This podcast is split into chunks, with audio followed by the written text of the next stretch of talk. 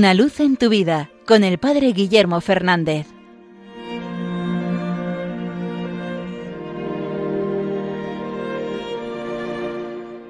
Saludos hermanos de Radio María. Hoy 21 de junio, la Iglesia nos invita a celebrar la fiesta de San Luis Gonzaga.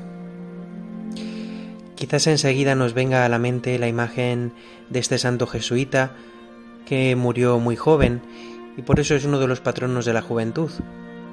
Quizás en nuestra juventud hayamos leído alguna biografía, alguna reseña de este santo que pone de manifiesto la grandiosidad de su entrega, siendo de una familia noble, muy poderosa, abandonarlo todo para entrar en la vida religiosa, o quizás de la pureza con la que vivió su vida, por eso también es un ejemplo de pureza para los jóvenes. Pero Quizás lo más llamativo de este santo sea siempre el modo en el que murió. Murió al querer cuidar y servir a los enfermos de unas fiebres tifoideas en la ciudad de Roma.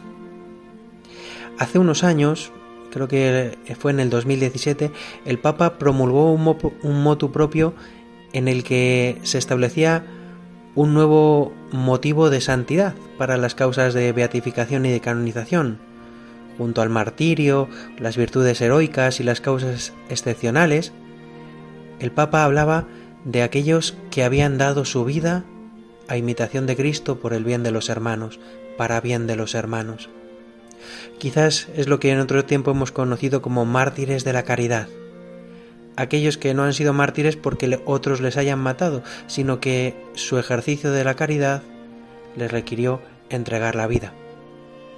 En esa categoría hubiera entrado también San Luis Gonzaga, aunque creo que podía haber entrado casi en todas las categorías de santidad. Pero creo que es una llamada a todos los cristianos a ser generosos en nuestra entrega de la vida, a aprender que seguir a Cristo es seguirle en dar la vida por nuestros hermanos.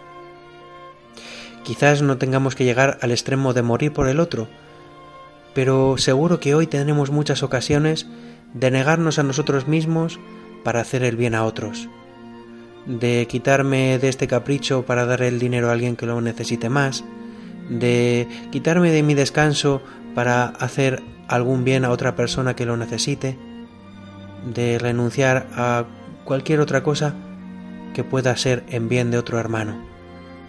Esta es la caridad, y es en el fondo lo que Cristo ha hecho antes con nosotros. Cristo, siendo rico, se hizo pobre para enriquecernos con su pobreza. Cristo ha dado la vida para que nosotros tengamos vida eterna. Pues esto que han vivido los santos, que vemos tan claro en ese ejemplo de santidad de San Luis Gonzaga, ojalá hoy se convierta en semilla en la vida de cada uno de nosotros y queramos también ser los que mueren para dar vida, los que se entregan por el bien de los otros, a imitación de Cristo, siguiendo el ejemplo de San Luis Gonzaga.